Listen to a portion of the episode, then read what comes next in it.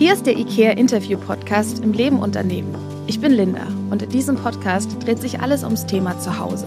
Aber was ist das eigentlich? Wann fühlen wir uns zu Hause und warum? Was macht unser Zuhause aus und was sind die Dinge, die uns im Zuhause umgeben und bewegen? Für den einen ist das Zuhause vielleicht ein ganz bestimmter Ort, eine bestimmte Art und Weise zu leben. Für den anderen sind das ganz besondere Menschen. Einige verbinden mit Zuhause sein eher ein inneres Gefühl und manch einer sagt, ich fühle mich nirgendwo zu Hause. Über das und vieles mehr spreche ich heute mit meinen Gästen Manuel und Tanja. Manuel ist renommierter Opernsänger aus Deutschland und Tanja kommt aus einem kleinen Ort in der Zentralukraine. Die beiden lernen sich kennen, als Tanja 2017 als Au-pair den Haushalt von Manuel und seiner Frau unterstützt. Es entsteht eine Freundschaft. Mit Beginn des Krieges vor ein paar Wochen beschließt Manuel Tanja privat mit einem Bus nach Deutschland zu holen. Wie es ihnen auf der Flucht ergangen ist und ob sich Tanja vorstellen kann, sich irgendwann in Deutschland zu Hause zu fühlen, das werde ich die beiden gleich fragen, denn sie sind heute bei mir. Herzlich willkommen. Hallo. Hallo. Schön, dass ihr da seid. Tanja, du warst ja damals 17, als du zu Manuels Familie gekommen bist. Warum hast du dir als Au pair gerade Deutschland ausgesucht? Du hättest ja in jedes Land gehen können. Warum ja, Moment, hier? ich war schon 18 Jahre alt. Ah, okay. Ja, also ehrlich gesagt, ich habe gar nicht an andere Länder gedacht. Ich hatte irgendwo Gefühl immer, dass ich will nach Deutschland einfach. Mhm. ja, und in der Schule habe ich schon mit Deutsch anfangen, ja, und das hat mir so gefallen, diese Sprache. Ich habe sofort gedacht, dass Tanja, du musst irgendwann nach Deutschland. Als ich dieses Angebot bekommen habe, dass ich kann hier arbeiten als Au pair, Kinder mag ich sehr, und ja, ich habe gar nichts nachgedacht und mhm. habe ich sofort gesagt, ja, ich will und ich komme. Ja. Und wie war es dann, als du nach Deutschland gekommen bist? Ähm, zuerst war also ein bisschen etwas von Neues für mich. Mhm. Also ganz verschiedene Länder, ganz verschiedene Mentalitäten. Aber dann, ich habe so eine schöne Familie gefunden und wir sind also sehr verbunden, muss ich sagen, ja. Mhm. Ja. Manuel, wie war das denn für dich damals, als Tanja zu euch gekommen ist? Wie lange ist sie geblieben? auch das aneinander kennenlernen. Wie hast du das empfunden? Tanja war ungefähr ein knappes Jahr bei uns, so ich glaube so elf Monate mhm. ungefähr. Und mhm. für uns als Familie war es auch immer natürlich eine spannende Situation, weil wir ja aufgrund unserer familiären Situation auf ein Au-pair angewiesen waren dadurch, dass der Job eines Au-pairs immer auf ein Jahr begrenzt ist, heißt das für uns natürlich auch, wir müssen quasi immer wieder uns mit neuen Personen arrangieren. Wir ah. geben immer einer neuen Person ein Zuhause und dadurch hat sich auch für uns quasi unser Zuhause stetig verändert, weil Du ja. bekommst immer eine dann noch fremde Person ins Haus und natürlich ist man gespannt und hofft, dass es gut harmoniert, dass man sich versteht, dass es irgendwie gut ist. Und bei Tanja hat sich das wirklich sehr schnell eingestellt. Daran kann ich mich noch erinnern, dass es wirklich, wir ganz schnell wussten, okay, das passt super. Sie kam auch sofort mit unserem Größten, dem Samuel, super zurecht. Also das war sehr, sehr angenehm und wir mussten wirklich sagen, also es war schon traurig, als sie dann gehen musste. Mhm. Ja, das glaube ich. Wenn es auf so einer menschlichen und Herzensebene passt, Richtig. dann ist es schwierig, ja. wieder Goodbye zu sagen. Ja. Genau. Und habt ihr dann weiter Kontakt gehalten oder wie war das, als das Jahr dann vorbei war? Wir haben, ja, ich würde sagen, natürlich der Kontakt nimmt dann auch natürlich etwas ab, weil Tanja ist natürlich auch zu ihrer Familie zurück und hat sich dann in der Ukraine dann quasi um ihre richtige Arbeit gekümmert. Wir haben aber Kontakt gehalten und dieser Kontakt ist natürlich aufgrund der aktuellen Situation dann von 0 auf 100 doch mhm. extrem angestiegen. Ja, das glaube ich. Wie schwierig war das denn, als dann vor ein paar Wochen der Krieg ausgebrochen ist, Kontakt zu halten? Gab es immer eine Internetverbindung? Konnte man einander erreichen oder war das manchmal auch schwieriger? Ja, Gott sei Dank. Also wir haben Internetverbindung, wir haben da alles in der Ukraine jetzt und es war nicht schwierig, mhm. weil ich könnte auch Manuel und Juna schreiben, wenn wir Luftalarm haben. Mhm. Und ich könnte das auch machen, weil wir haben alles Internetverbindung. Also das war kein Problem. Okay, das war nie abgeschnitten. Nee, nee, nee. Mhm. Gott sei Dank, nein. Okay, gut. Ja.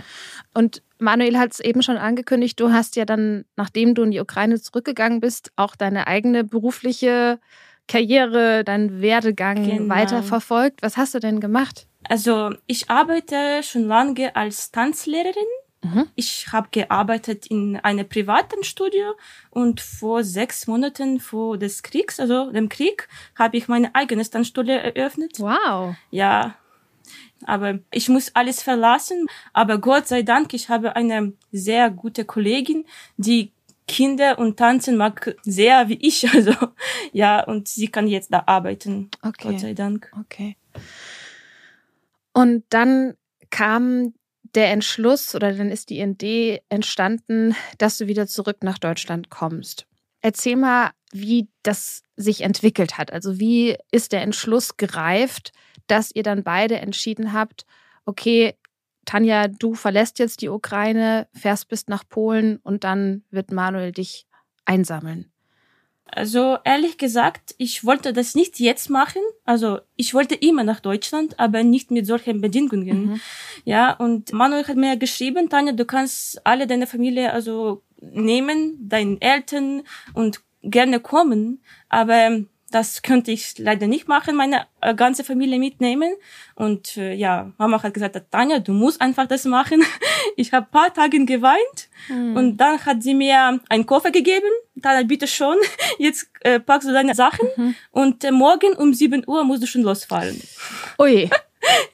ja, das heißt, danke Mama. das heißt, du musstest deine Familie zurücklassen? Die ganze Familie ist in der Ukraine, ja. Okay, und deine Mutter hat dich dann eigentlich so ein bisschen geschubst und ja, gesagt, hey, genau. mach das, hier ist der ja. Koffer und bitte ja. geh und bring dich in Sicherheit. Ja. Wir haben das quasi alle gemacht. Also der, wie gesagt, die Chat-Aktivität ist dann wirklich so dermaßen dann ins Rollen gekommen, dass wir dann wirklich fast stündlich dann geschrieben haben, Tanja, wie geht's dir gerade? Was passiert da gerade bei euch? Seid ihr in Sicherheit? Einfach, damit man immer in Kontakt bleibt und zumindestens weiß, was passiert. Wir haben dann auch angeboten, können wir dir irgendwas schicken, sollen wir dir irgendwie Geld mhm. überweisen, irgendwas, dass die Sache das leichter macht. Und nein, ich habe alles, ich kann hier auch nicht weg. Ich habe gesagt, bitte komm irgendwie oder lass uns irgendwie irgendwo treffen, das ist egal wo. Ich komme dann einfach dahin. Ich sag dich auch ein, einfach, selbst wenn es nicht die ganze Familie ist, dass wenigstens einige Personen wenigstens in Sicherheit gebracht mhm. werden. Wie kann ich mir das vorstellen? Wie war das für dich, Tanja, dann die Ukraine zu verlassen? Gab es da Kontrollen? Weil es ist das, was uns kommuniziert wird, ist ja auch, dass junge Männer gar nicht ausreisen dürfen und wie kompliziert war das? Ich habe drei Tage gebraucht, so nach Deutschland zu kommen. Also es gibt so viele Kontrollen, also überall in den Städten, in Dörfern, überall. Aber ähm, von 18 Jahren bis 60 Jahren dürfen also Männer nicht also das Land verlassen, mhm. Äh, nur Frauen mit Kindern. Das war wirklich am schlimmsten, ja. Um 7 Uhr morgens musste ich schon von meinem Stadt nach Lviv fahren. Dann brauchte ich also acht oder neun Stunden nach Lviv. Mhm. Dann mit dem Hilfe von Volontierinnen habe ich von den Grenzen gefallen. Dann, also das dauert noch zwei oder eineinhalb Stunden. Dann von Grenz, dann hat meine Abenteuer begonnen, weil wir mussten, also ich und noch also tausend oder mehr Leuten einfach zwölf Stunden also stillstehen. Mhm wir können uns nicht bewegen, weil wir waren so nah zueinander und also es war super gefährlich, weil Leute können einfach runterfallen. ja, und das äh, müssen wir zwölf Stunden machen. Einfach. Und wart ihr dann in einem Bus oder in nee, einer Bahn? Nee, einfach, einfach stehen. Mit Koffer, mit Kindern, mit Katzen, mit Hunden, mit alten Leuten. Ach, das war so eine Wartestation. Ja, zwölf, zwölf Stunden. Stunden. Ja, in der Nacht, also wo kalt war, wo dunkel war, also es regnet noch. ja. Boah. Ja, so viele Leute haben sein Bewusstsein verloren. Die Kinder weinen, also das war nicht so gut Abenteuer. Das ja. glaube ich dir. Und ist in so einem Moment Platz in deinem Kopf oder in deinem Herzen für Gefühle? Oder ist man so unter Schock und so ja, unter Stress? Unter dass Schock, ja. Und ich habe einfach also verstanden, dass ich habe keinen Weg zurück. Hm. Nur warten, ja, und kann nichts mehr. Also entweder das funktioniert jetzt und ich komme hier heil raus oder ja. ich weiß nicht, was der nächste Schritt ist. Genau. Und wie massiv hast du dich bedroht gefühlt? Also gab es Explosionen? Hast du Bomben mitbekommen? Also jeden Tag, also in meiner Stadt gibt es Luftalarm. Ja, und alle Menschen sollen sowieso verstecken, weil sie wissen nicht, also wann die Rakete oder Bombe kommt und wo genau. Ja, verstehe. Ja. Aber Gott sei Dank, es ist jetzt also nicht so schlimm in meiner Stadt. Gott sei Dank. Mhm. Ja. Okay. Und hast du jetzt regelmäßig Kontakt zu deiner Familie, ja. dass du weißt, dass ja, es Ja, wir schreiben also von morgen bis bis nächste Morgen. Also ja. in der Nacht schreiben wir auch, wenn es Luftraum gibt. Ich schreibe Mama, Mama, alles okay. Also ja. Mhm. Manuel, wie war es denn für dich, diese Entscheidung zu treffen und dann auch in so einer gewissen Ohnmachtssituation zu sein? Weil ich sag mal, als Tanja sich dann auf den Weg gemacht hat, konntest du ja nur noch hoffen, dass das alles funktioniert, dass sie heil ankommt und dass ihr euch dann in Polen finden werdet. Wie ging es dir dabei? Ja, es war eine besondere Situation, weil ich auch durch den Opernbetrieb am Theater Magdeburg in der sogenannten Endprobenphase stand. Das heißt, da kommt dann ein Stück zum Ende, bis es bei der Premiere aufgeführt wird. Und diese Zeit ist doch immer sehr probenintensiv. Da gibt es auch keine sogenannten Sperrtermine, also man kann dann keinen Urlaub einreichen. Und die Intendantin, die dort auch die Regie geführt hat bei dem Stück, kam dann auf mich zu und meinte, ja Mensch, Manuel, Deine Spielpartnerin hatten jetzt äh, aufgrund ihrer Situation ein freies Wochenende, die hat Vorstellung in Prag. Willst du nicht auch noch nach Hause fahren? Mhm. So, und davor stand ich schon mit Tanja in Kontakt und habe gesagt, Tanja, pass auf, es gibt jetzt mehrere Möglichkeiten. Ich kann das arrangieren für diesen und diesen Zeitraum am Wochenende, falls mhm. ich frei bekomme. Oder du müsstest halt noch irgendwo ausharren, bis die Premiere vorbei ist, dass ich dann nach losfahre. Ja. Und es hat wirklich wunderbar gepasst, weil eben ihre Mutter dann auch den Entschluss gefasst hat, sie soll Freitag oder Donnerstag soll sie aufbrechen. Und ich habe gesagt, hey, das schaffen wir vom Zeitfenster perfekt, dass ich dich abhole, wir nach Eichenau fahren und ich dann von Eichenau wieder zurück nach Magdeburg fahre. Mhm. Das Gefühl war wie ein Tunnel, muss ich das beschreiben. Also ich habe das eigentlich selten, weil ich doch recht klar immer mich fokussiere und weiß, okay, das ist jetzt das Projekt, dafür brauchst du dies und jenes. Und da war das so, okay, als allererstes steht Tanja dort raus. Das war für mich das Einzige, was gezählt hat, egal wo du hinkommst. Ich komme sogar, wenn ich das irgendwie kann, über die Grenze gefahren, wobei das natürlich auch keinen richtigen Sinn macht, weil die Autoschlangen waren Kilometer lang, hat Tanja erzählt. Und ich habe gesagt, egal in welcher Stadt du die Grenze passierst, da wo du bist, schickst du mir den Punkt und ich komme dahin. Mhm. Dann hat Tanja gesagt, ja, ich habe eine Freundin in Warschau, da kann ich erstmal kurzfristig unterkommen. Und dann haben wir gesagt, okay, das Ziel wird Warschau sein. Mhm. Und dann okay. habe ich halt den Entschluss gefasst und habe gesagt, okay, ich fahre los am Wochenende, das Zeitfenster ist groß genug und habe dann im Nachgang noch das Theater gefragt, habe gesagt, hey, ich kann mir natürlich ein Auto mieten und dann fahre ich mit einem, keine Ahnung, mit einem Kombi, mit einer Limousine fahre ich dorthin. Aber wenn ich schon mal da bin es gibt doch so viele Menschen, die ja. quasi dieses Angebot auch sicherlich in Anspruch nehmen würden. Wollt ihr nicht euch daran beteiligen und ihr habt doch Dienstfahrzeuge, große Transporter, wollt ihr mir nicht einleihen? Und das haben die sofort gemacht. Also ich war da wirklich so dankbar für so eine tolle Aktion seitens des Theaters. Und dann bin ich halt irgendwie aufgebrochen, habe noch auf der Fahrt mir irgendwo noch in Warschau ein Hotel gebucht. Also das Ganze drumherum ist eigentlich erst entstanden, irgendwie, als ich gesagt habe, so, jetzt starte ich den Motor mhm. und fahre los. Verstehe.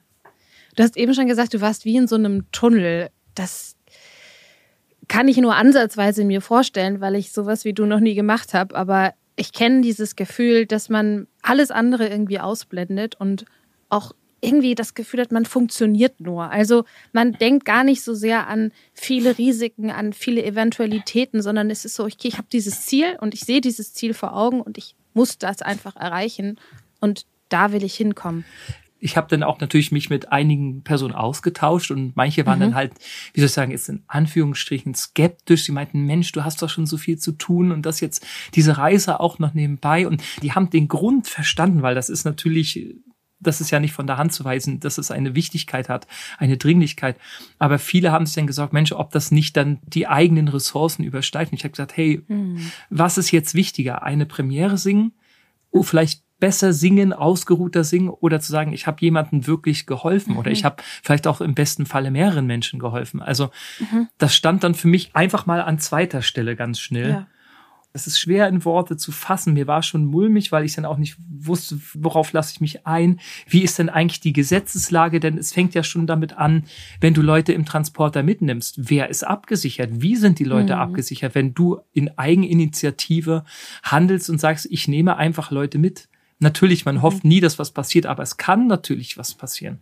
Wie mhm. sieht das aus? Du musst die Grenze passieren. Haben die Leute den Pass dabei? Was ist, wenn sie den Pass nicht dabei haben? Wie sieht es mit den aktuellen Schutzmaßnahmen im Bereich Corona aus? Das ist ja auch nicht von der Hand zu weisen. Da gab es viele Sachen. Ich habe gedacht, das darf einfach nicht an erster Stelle stehen. Also wenn ich angehalten werde, dann wird dafür eine Lösung gefunden. Mhm. Ich lasse niemanden irgendwie auf der halben Strecke zurück und sage, tut mir leid, du darfst jetzt hier bis zur deutschen Grenze und alles ja. Gute. Also da hätte ich eine Lösung gefunden. Ja. Und wie viele wart ihr dann insgesamt? Acht oder sieben? Mit dir? Neun. Ja. Ja, mhm. neun. Okay. Und kanntest du die Frauen, die mit euch gereist sind oder wie habt ihr das nee, organisiert? einfach im Bahnhof am Warschau gefunden. Also zwei Mädchen habe ich schon also kennengelernt an der Grenze mhm. mit zwei, ja. Aber andere, also wir haben einfach ein Blatt mit also Warschau, München geschrieben und es war so viele Leute, die wollen einfach weg, mhm. weil es gab schon keine Tickets nach München. Mhm. Es war nur acht Uhr morgens und es gab schon keine mehr. Du musstest mhm. noch drei Tage warten, also du musst irgendwo in äh, Warschau übernachten, drei Tage und nur dann kannst du diese Ticket bekommen. Ja, und dann Manuel. ja, und er, er hat also noch also sieben Leute geholfen. Sieben Leute und wichtig, zwei Tiere. Ja, zwei Tiere. Das klingt jetzt irgendwie seltsam, aber daran habe ich davor gar nicht zum Beispiel gedacht nach Beendigung der Reise habe ich gesagt, hey, du hattest so ein großes Fahrzeug. Wir hatten auch einen riesen Kofferraum, also neun Plätze und dahinter hätte man quasi theoretisch nochmal zwei Bänke mit ja. jeweils drei Plätzen aufstellen können. Und dann kam halt Tanja und meinte, Manuel, ist das ein Problem für dich, wenn wir noch einen Hund und eine Katze mitnehmen? Und ich habe gesagt, äh, alles, was reingeht, das geht rein. Das war unfassbar. Da haben wir also acht Personen mitgenommen, inklusive Tanja und ein Hund und eine Katze. Und die, die beiden waren so, also die waren so ruhig, dass ich habe gedacht, Mensch, die muss es doch schlecht gehen. Die müssen doch irgendwie auch dieses, gerade Tiere sind ja doch nochmal empfindsamer, was diesen Stress und dieses Ganze drumherum, dieser Wechsel passiert. Und die waren alle K.O. Wir hatten auch ein kleines Mädchen dabei zum Beispiel. Die stieg ein, die hat geweint. Ich hatte dann irgendwie noch schnell irgendwie noch äh, ein Malbuch besorgt, damit ich halt auch für die Kinder mhm. irgendwie es irgendwie schön machen kann. Zumindest ja. so in den, in, mit den Möglichkeiten, die man halt hat. Und das Mädchen war irgendwie, ich war so ganz auch auf der Fahrt verwundert. Die war ein bisschen quengelig. Aber sie war dann so auch müde und fertig. Die hat, die, ja, glaube ich, die gesamte Busfahrt hat die geschlafen. Hm. Und war danach auch wie eine innere Ruhe. Also das habe ich insgesamt gemerkt, dass das ganze Team eine extreme Ruhe und Glück auch ausstrahlte. Dankbarkeit vielleicht nicht, aber einfach dieses, ja, eine innere Ruhe. Ja. Hast du dich dann schon getraut, Tanja, zu glauben, dass du jetzt in Sicherheit bist, dass es jetzt vorbei ist? Also ist es dann schon von dir abgefallen oder hat es noch ein bisschen angedauert, dass du zumindest für dich selbst, ich weiß, deine Familie mhm. ist ja mhm. noch in der Ukraine, aber für dich selbst sagen konntest, ich darf jetzt mal kurz durchatmen? Ich kann nicht also 100% sagen, dass ich kann das schon machen, weil wegen meiner Familie. Ich denke mhm. immer an und das bringt mir nicht so 100% Ruhe. Mhm, das ja. glaube ich. Ja. Aber sonst, also ich fühle das dass ich bin hier nicht fremd schon und ich fühle dieses Freiheit hier. Ich fühle mich schon ein bisschen in ähm, Sicherheit. Ja. Aber meine Familie doch da ja. und ich muss sowieso ja ein bisschen Angst für meine Familie Klar. haben. Ja, da sind die Gedanken dann schon viel ja. bei deinen Angehörigen. Mhm. Vielleicht kann ich noch was auch zu diesem Vorgang erzählen in Warschau selbst. Es kamen auch Leute und meinten so, Mensch, ja, aber zur Not kann man ja auch mit dem Zug fahren.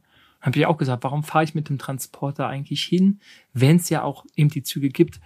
Wer einmal an diesem Bahnhof gestanden hat, der wird verstehen, warum man hinfährt. Also, mhm.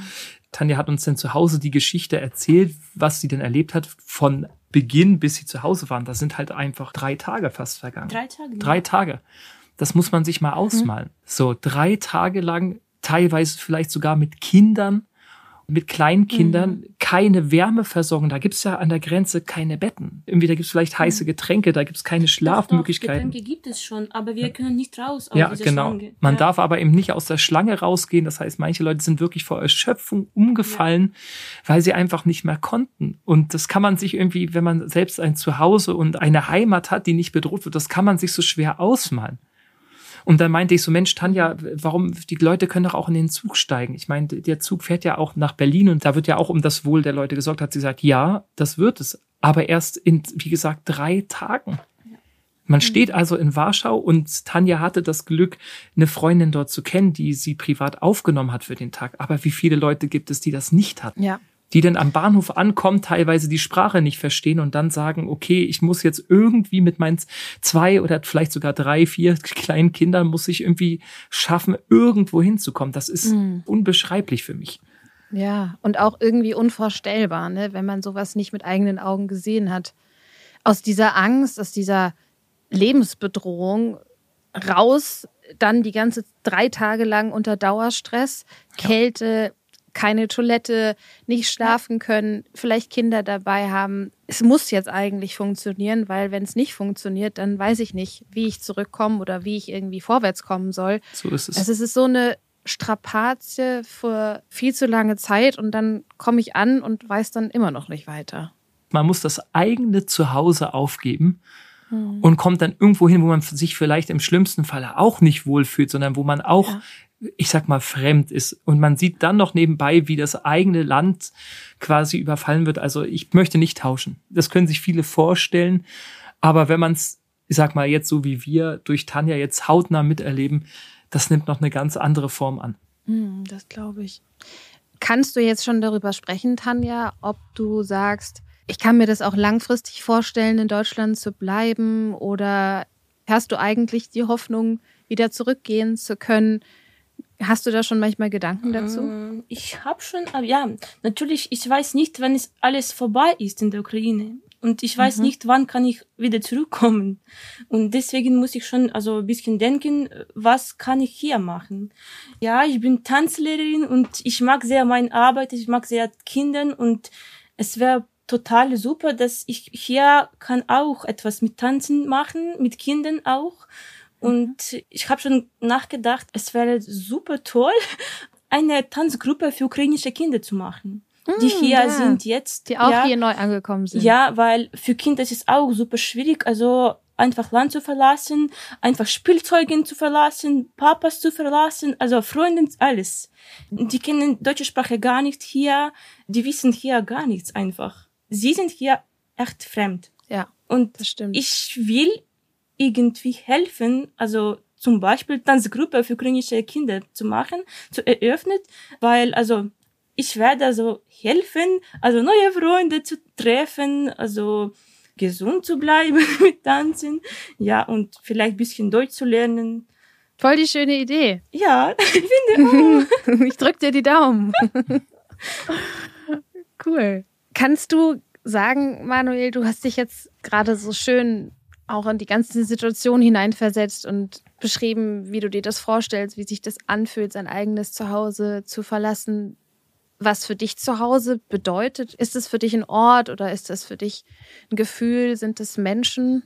Es sind viele Aspekte, die zusammenführen. Also ich merke das zum Beispiel, dass das interessanterweise der erste Eindruck, wenn ich zum Beispiel an einem Ort komme, der vielleicht auch nicht mein Zuhause ist, dass der mhm. Geruch zum Beispiel extrem mhm. entscheidend ist mhm. darüber. Ich komme rein in den Raum und aufgrund des Geruches fühle ich mich erstmal grundsätzlich wohl oder nicht so wohl natürlich das eigene Zuhause, sind die eigenen vertrauten Wände, sind Gegenstände, die man kennt. Und natürlich, äh, als das Wichtigste sind natürlich die Personen, die eigene Familie. Wenn die Tür aufgeht und dann kommt dann ein kleiner Knirps dahergerannt und ruft dann schon Papa oder man hört es schon durch die Tür, dass da irgendwie doch ist ein bisschen wild hinter der Tür zugeht. Das ist einfach, das ist einfach ein schönes Gefühl, wenn man nach Hause kommt. Und das ist mir extrem wichtig, dass man seinen eigenen Schutz hat in seinen mhm. eigenen vier Wänden, seine eigene Sicherheit. Und mhm. wie bedeutsam das ist, das merkt man erst genau durch solche Situationen. Also ich habe jetzt bei vielen Sachen einen ganz anderen Blick darauf, dass es eben nicht so selbstverständlich ist. Ich meine, das hört man immer wieder, denn ja, das ist nicht selbstverständlich, man denkt drüber nach, aber ich habe jetzt wirklich, das ist so eine der ersten Erfahrungen, wo ich doch viele Sachen nochmal anders reflektiere. Hm, das glaube ich. Das wäre vielleicht noch, noch ein schöner Aspekt. Ich habe mich mit der Juna äh, zusammen, haben uns abends hingesetzt, nachdem Tanja dann auch gesagt hat, so, ich gehe jetzt mal irgendwie, ich hab, wir haben ihr ein Zimmer frei gemacht, damit sie ihre eigene Zone hat, dass sie sich auch ein bisschen ausruhen kann. Und ich guckte dann Juna an und sagte, du, das ist schon interessant, ne? Das war so vertraut, als sie da war, als wäre sie einfach nicht weg gewesen. Und es sind doch einfach mal schon vier oder knapp fünf Jahre ja, vergangen, seit wir uns nicht gesehen haben. Aber es war ja, so vertraut. Bleibt, gedacht, ne? Und die Kinder waren sofort, also total vertraut mit ihr. Überhaupt, da gab es überhaupt keine, wie soll ich sagen, keine Barriere dazwischen. Es war irgendwie so, als wenn jemand von der eigenen Familie nach Hause kommt. Schön. Und du, Tanja, könntest du sagen, was dir helfen würde, dich fallen zu lassen, dich geborgen zu fühlen, dass du dir nach und nach so ein eigenes Zuhause aufbauen kannst, vielleicht in dir, aber vielleicht auch an einem bestimmten Ort? Also ich bekomme dieses Gefühl immer, wenn ich weiß, dass ich irgendwo nicht Fremde bin. Also mhm. zum Beispiel wie hier, ja, mit Manuel und Juna. Ich weiß schon, dass ich bin hier immer herzlich willkommen bin. Mhm. ja, weil sie hat mir immer geschrieben, Tanja, du kannst, wenn du willst, einfach kommen. Ja, und das habe ich schon gewusst. Also, dass ich gehe zu meinen Freunden, ja. Ich weiß, dass hier sind meine Freunde, die können immer helfen. Und natürlich Sprache, weil mhm. ich weiß nicht, was macht ich hier ohne Sprache. Ja, klar. Weil durch die Sprache kannst du eine Verbindung zu den Menschen aufbauen, ja. ne? Und dann lernt man sich kennen und dann fühlt man sich nah. Genau. Und ja, das verstehe ich gut. Was würdest du denn sagen, Tanja, was hilft den Menschen, die jetzt gerade in der Ukraine sind am meisten? Was können wir tun? Was macht Sinn? Wenn wir auf unsere Soldaten sprechen, ja, dann es ist einfach die Hilfe, also zum Beispiel etwas anzuziehen, weil unsere Soldaten haben nicht so viele Sachen, Wärmeanzügen, mhm. bla bla bla. Also das können wir einfach mit Geld machen, also einfach mhm. Geld spenden. Ja, spenden. Aber wenn wir sprechen über einfache Leute, ja, die sind nicht also Soldaten, dann einfach helfen, wie das Manuel gemacht hat, irgendwo hin, also abholen. Also würdest du sagen, die offiziellen Spenden-Hotlines zu nutzen, ja. wirklich Geld zu schicken, vielleicht auch Kleidung ja. zu schicken? Nur das. Mhm. Ja. Manuel, wie war denn bei dir so die Resonanz im Umfeld, als es haben ja bestimmt auch ein paar Menschen mitbekommen, dass du Tanja und andere Frauen und Kinder abgeholt hast? Die Resonanz war wirklich enorm hoch. Also ich habe das natürlich auch gepostet, dass ich mich halt auf den Weg mache und da den Menschen, die mir da folgen, auch ein bisschen dran teilhaben zu lassen. Und die Resonanz war wirklich enorm. Es haben mich dann Leute danach angeschrieben, hey, wir überlegen auch, das zu machen, aber jetzt erzähl doch mal, wie hast du das gemacht? Da besteht natürlich so eine, wie soll ich sagen, so eine Grundängste oder eine Grundunsicherheit, nenne ich es vielleicht mal so, das zum ersten Mal zu machen, weil natürlich, es gibt natürlich die Sprachbarriere, da weil viele die Sprachen natürlich nicht verstehen, die deutsche Sprache und auch Englisch teilweise nicht ausreicht. Und ich habe dann gesagt, hey, was ihr machen könnt, macht es einfach, wenn ihr jemanden kennt, redet mit den Menschen, weil viele haben vielleicht eine Idee oder sagen, hey, das kann ich vielleicht nicht, aber ich könnte mich so und so beteiligen. Ich habe auch eine Freundin, die töpfert neben ihrem Hauptberuf und hat gesagt, hey, ich töpfer jetzt einfach paar Sachen und der Erlös geht dann zum Beispiel in eine Spendenaktion rein. Und mhm. sie hat auch gesagt, das ist nicht viel, aber ja, es ist aber was. Und viele Sachen, auch wenn sie klein sind, kommen zusammen und werden eine tolle große Sache. Das klingt vielleicht ein bisschen jetzt over the top, aber es ist eigentlich genau das. Jeder kann irgendwie was beitragen, egal in welcher Form. Manche Leute sagen, hey, ich höre mich mal um, ich kenne da eine Person, die könnte eine Person für zehn Tage aufnehmen. Es standen auch Leute am Bahnhof, die haben gesagt, hey, ich kann drei Personen, zwei Kinder, eine Frau, was auch immer, die Konstellation mhm. draufgeschrieben, für so und so lange äh, haben wir ein Zuhause für die. Also Wohnraum. Wohnraum. Manche Leute sind mit Essen losgefahren. Die haben einfach riesengroße Töpfe mit Suppe gemacht und haben gesagt, wir stellen uns jetzt an den Bahnhof und versorgen die Leute. Mhm. Es gibt so viele Möglichkeiten, sich zu beteiligen und ein Zeichen zu setzen. Ich bin zum Beispiel auf dem Weg nach Warschau, überholten mich dann auch schon Hilfstransporter und das hat sich wirklich total gut angefühlt. Mhm. In meinem Hotel stand ein Transporter, einen Roten Kreuz drauf, ein Hilfstransporter aus Hamburg und da, das war einfach toll, wenn man weiß, selbst in dem Hotel, wo man ist, außerhalb der Stadt, da warten schon Leute auf ihren Einsatz und da beteiligen sich Leute. Mhm glaube ich. Ich denke, jeder kann was machen und es schrieben mich auch Leute danach an, hey, erzähl doch mal, wie hast denn du das gemacht am Bahnhof?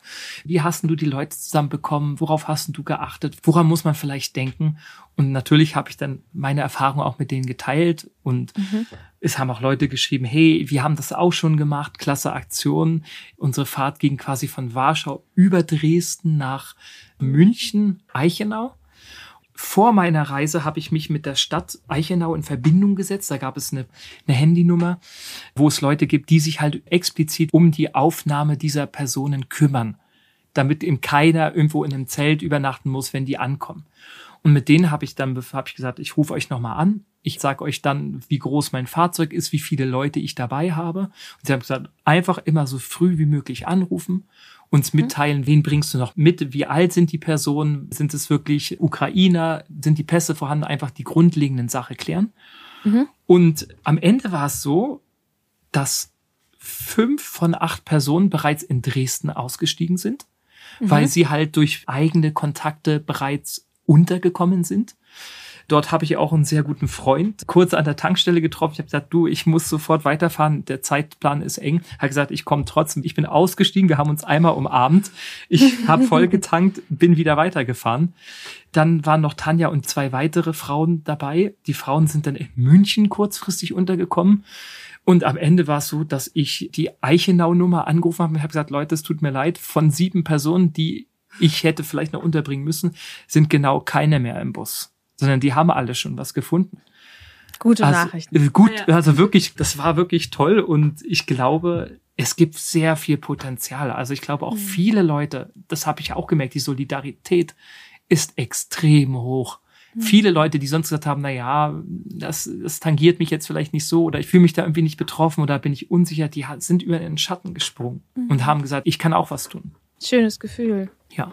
Gab es denn bei dir so einen Zustand von, Entspannung, von Durchatmen, vielleicht auch von Euphorie, dass ihr es mhm. geschafft habt?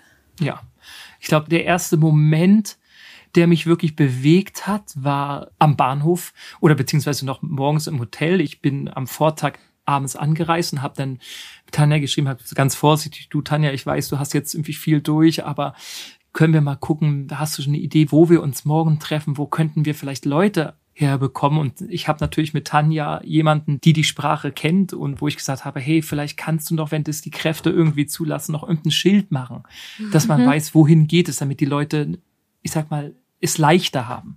Ja. Und dann, ich habe ganz schlecht geschlafen. Also ich war so unruhig. Ich habe, glaube ich, drei Stunden geschlafen und das nach mhm. einer 800 Kilometer Autofahrt alleine. Also ich war fix und alle. Klingelte morgens sofort, nachdem ich den Flugmodus deaktiviert hatte, das Handy. Manuel, ich habe schon zwei, die mitkommen. Und das war so dieser erste Moment, der erste Moment, wo ich, wo ich so richtig, ich war richtig glücklich. Da ging bei mir die Euphorie, schnellte in die Höhe und ich habe gesagt, Mensch, okay, wie, du bist noch nicht mal beim Bahnhof? Nein, nein, ich mache jetzt aber los, ich bin jetzt gleich da. Und dann kam ich mit dem Transporter irgendwie morgens um sieben an. Ich habe gesagt, wir müssen, damit wir irgendwie es rechtzeitig nach Hause schaffen, sollten wir spätestens halb neun aufbrechen. Tanja hat mit ihrem Schild und ihrer Freundin 20 Minuten gebraucht, dann war der Bus voll, dann ging es dann wirklich nur darum, können wir kleine Kinder mitnehmen, können wir Tiere mitnehmen, finden wir noch irgendwie eine gute Sitzmöglichkeit und so weiter. Und dann rollte der Bus. Mhm. Und Tanja hatte noch ihre Freundin dabei. Das hat mich auch sehr gerührt, weil die haben sich verabschiedet und die Freundin hat halt wirklich geweint. Das hat mich sehr ergriffen. Mhm. Das war wirklich sozusagen so eine Form der Erleichterung von Menschen. Ihr habt euch ja auch lange nicht mehr gesehen, glaube ja, ich auch. Zwei oder drei Jahre. Zwei, zwei oder drei Jahre, sie ja. sie auch nicht gesehen haben. Mhm. Also es war, Freundin, ja. es waren wirklich viele Emotionen im Spiel. Das muss ich wirklich sagen. Ja.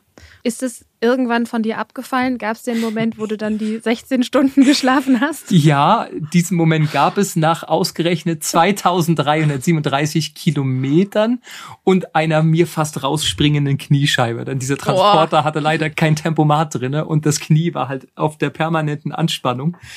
Als ich in Magdeburg angekommen bin und der Transporter wieder heil auf dem Hof stand und ich den Schlüssel quasi übergeben habe, mhm. da fiel dann die Last von mir ab. Ja, das, das glaube ich. Also das war wirklich eine Wahnsinnserfahrung. Ja, Wechselbad der Gefühle. Wirklich.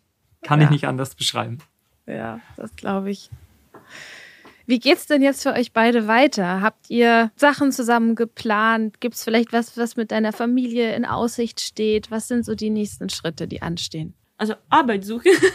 Arbeit suchen? ja. ja, also ich muss das unbedingt machen, weil meine Eltern in der Ukraine haben schon auch also Arbeit verloren. Ja, und ich muss einfach helfen irgendwie. Also, aber ich kann das machen nur, wenn ich arbeite. Mhm. Ja. Und gibt es eine Möglichkeit, dass deine Familie nachkommt oder ist das ausgeschlossen? Nee, leider nicht, weil also mein Oma ist schon also 82 Jahre alt. Mhm. Ja, und sie kann leider nicht laufen, nicht bewegen. Also bewegen schon, aber nicht laufen und sie schafft dieses Weg einfach nicht. Mhm. Ja. Verstehe. Leider nicht, ja. Okay. Und bei dir, Manuel, gibt es da Sachen, die anstehen? Es kommen halt jetzt wieder Vorstellungen, Konzerte, das der übliche Alltag eines Sängers und ich muss wirklich sagen, die Tanja ist eine ganz große Hilfe auch hier zu Hause. Also packt viel mit an, so kümmert sich, wo ich jetzt auch nicht da bin, unterstützt sie die Juna, wo sie kann. Also wir sind sehr glücklich, dass sie hier ist und wir helfen ihr jetzt Tanja natürlich auch so bestmöglich, wie es geht bei Anmeldung. Natürlich kommt ja dieser ganze Bürokratie-Kram, ja. kommt natürlich auch noch hinterher. Es ist nun mal so. Sie muss ja auch registriert werden, dann gucken wir, ob sie die Arbeit finden kann. Und auch selbst da merkt man, es gibt Leute, die kommen auf einen zu, hey, wir haben jetzt das oder wir haben dies. Jetzt eine Freundin von der Juna rief dann an, ja, wir kennen jemanden, der würde noch jemanden einstellen bei einem Matratzenlager für den Verkauf, ob sie sich das vielleicht mal angucken möchte. Da ist sie auch schon einmal gewesen, hat mal einen Probetag gehabt. Also ja, wir kümmern uns jetzt einfach, dass sie sich so mhm. gut wie möglich hier integrieren kann, dass sie so gut wie möglich auch auf ihren eigenen Füßen steht und nicht das Gefühl einfach hat, ich werde hier nur erstmal akzeptiert, das ist nur vorübergehend, sondern dass man wirklich sagen kann, sie darf auch hier richtig ankommen. Mhm. Und darf sich so ein bisschen ihr eigenes Leben gestalten. So ist es. Was würdest du dir denn wünschen, Tanja? Gibt's da noch was? Ja, meine eine große Wunsch ist, dass das Krieg aus der Ukraine weggeht. Mhm ja, und alle meine Familie, Freunde, also alle ukrainische Leute einfach normal leben, normal wohnen in der Ukraine können, weiter. Ja, mhm. ohne Krieg. Das ist meine ja. eine sehr, sehr, sehr große Wunsch.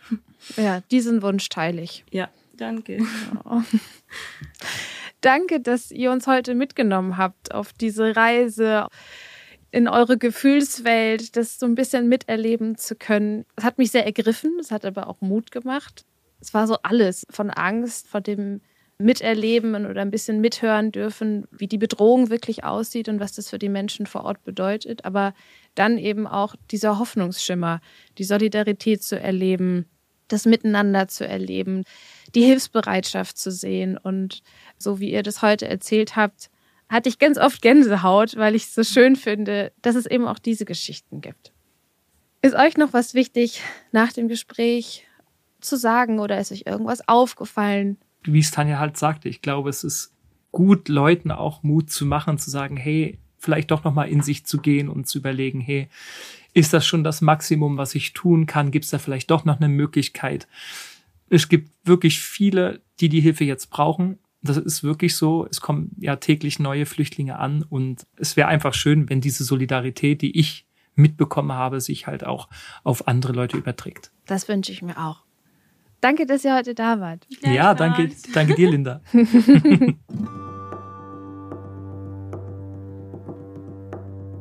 Und nächstes Mal spricht Holger mit einer Frau, die im Körper eines Mannes geboren wurde und sich nach vielen Jahrzehnten getraut hat, ihre Transidentität öffentlich zu machen. Pfarrerin Elke Spörkel kommt zu uns. Ich würde mich freuen, wenn ihr auch in der nächsten Folge wieder reinhört. Abonniert diesen Podcast bei iTunes, Spotify, Deezer und überall, wo es Podcasts gibt. Und lasst uns gerne eine Bewertung bei Apple Music da.